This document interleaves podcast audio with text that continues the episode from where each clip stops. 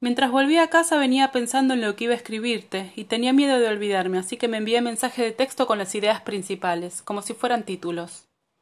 David Foster Wallace. Escribiste alergia y yo leí alegría.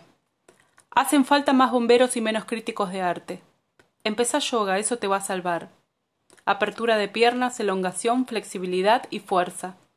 Nunca dijiste nada que me sonara raro. El otro día en una mesa fui la única de siete personas que nunca había engañado a sus parejas.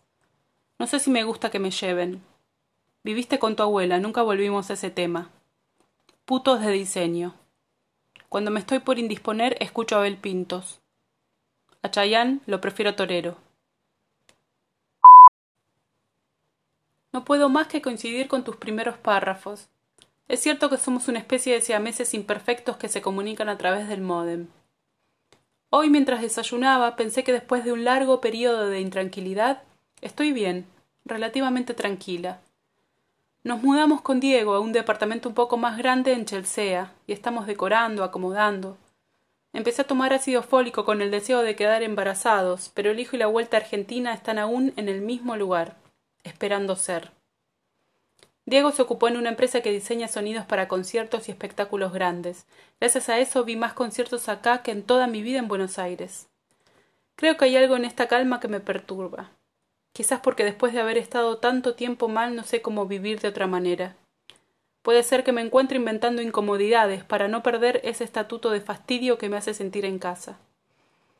Escribo menos, y aprovecho estos mails para ponerme en situación y elaborar algo que vaya un poco más allá de lo cotidiano. Quizás mi género sea el epistolar. Anoche vi Fantastic Mr. Fox. Me dieron ganas de ser una criatura de Wes Anderson. Me estoy por indisponer y además de ponerme disléxica me mareo fascinándome un toque vintage, un poco de adolescente tardía.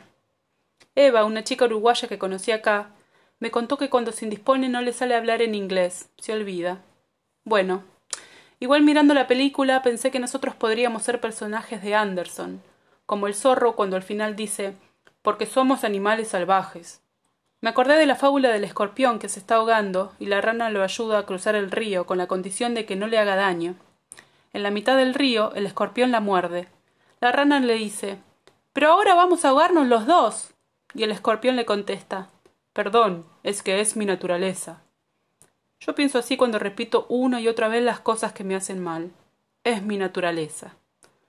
Soy hija única, así que paso y pasé mucho tiempo sola en mi cabeza pensando en estas cosas. Gracias por escribirme, por desplegarte en confianza y construir conmigo lo que sea que estemos construyendo.